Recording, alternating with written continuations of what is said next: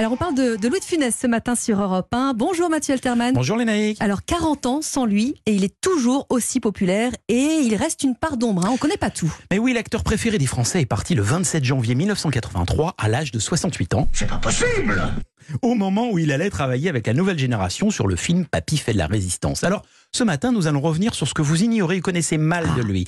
Derrière la star, un homme pudique et secret marqué à jamais par le drame de mai 1940. Son frère Charles, 32 ans, est tué sous les balles allemandes dans les Ardennes. Toute sa vie, l'acteur sera hanté par cette catastrophe et aura les armées en horreur.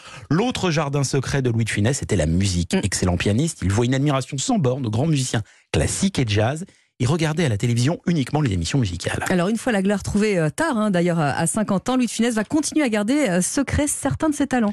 En effet, si l'acteur travaillait avec des réalisateurs différents, il était bien l'auteur de la plupart de ses répliques et se mettait lui-même en scène. Elle ne s'appelle pas Clémentine, elle s'appelle Edmé. Edmé. Elle s'appelle Edmé. Edmé. C'est Edmé. Edmé. Elle s'appelle Edmé. Ce qui parfois provoquait des étincelles puisqu'il n'était jamais bon aux premières prises et s'améliorait en ajoutant, perfectionnant ses performances lorsque certains de ses camarades étaient eux meilleurs au premier essai. Alors, autre effet de sa pudeur exacerbée, Louis de Funès ne montrera presque jamais d'émotions dramatiques lors de ses différentes compositions, à l'exception de deux moments. Dans les aventures de Rabbi Jacob, lorsqu'il célèbre la bar mitzvah du jeune David dans la synagogue. Je te bénis, David. Et dans la soupe aux choux, lors de la bouleversante scène de la lettre. Ma chère Francine, je pars en voyage que ce serait trop long à t'expliquer. Alors De Funès, euh, on le perçoit là d'ailleurs, hein, était quelqu'un de très très angoissé. Il pensait que tout pouvait s'arrêter du jour au lendemain. Quotidiennement. Par exemple, il rêvait souvent encore d'avoir faim. Il ne pouvait pas oublier. Ainsi, en 1973, il se rend incognito aux obsèques du grand réalisateur Jean-Pierre Melville, créateur notamment du Samouraï et de l'Armée des Ombres, parce que Louis en est fan et qu'il se souvient que le metteur en scène l'avait engagé il y a longtemps pour une pièce de théâtre alors qu'il n'était personne.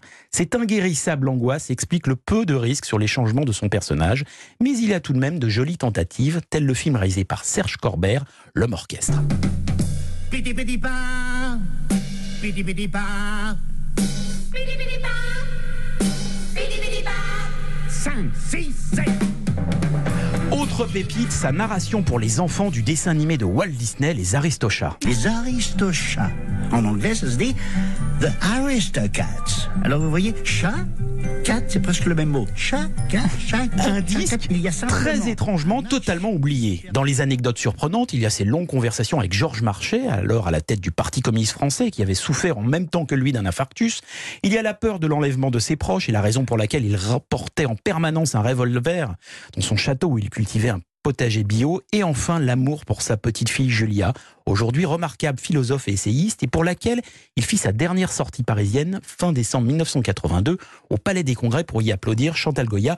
Regardez donc les belles photos sur Google, elles sont très émouvantes. Enfin, si 40 ans après sa disparition, Louis de Funès met tout le monde d'accord, rappelons que ce n'était pas du tout le cas de son vivant, encore moins sur la fin, et que Gérard Depardieu avait vu juste dans une interview hommage en janvier 83 en déclarant on reparlera de De Funès. Merci Mathieu. Bon dimanche Bon dimanche et merci pour Aristocats. Je viens de me souvenir qu'on me l'avait offert quand j'étais euh, bah, beaucoup plus jeune.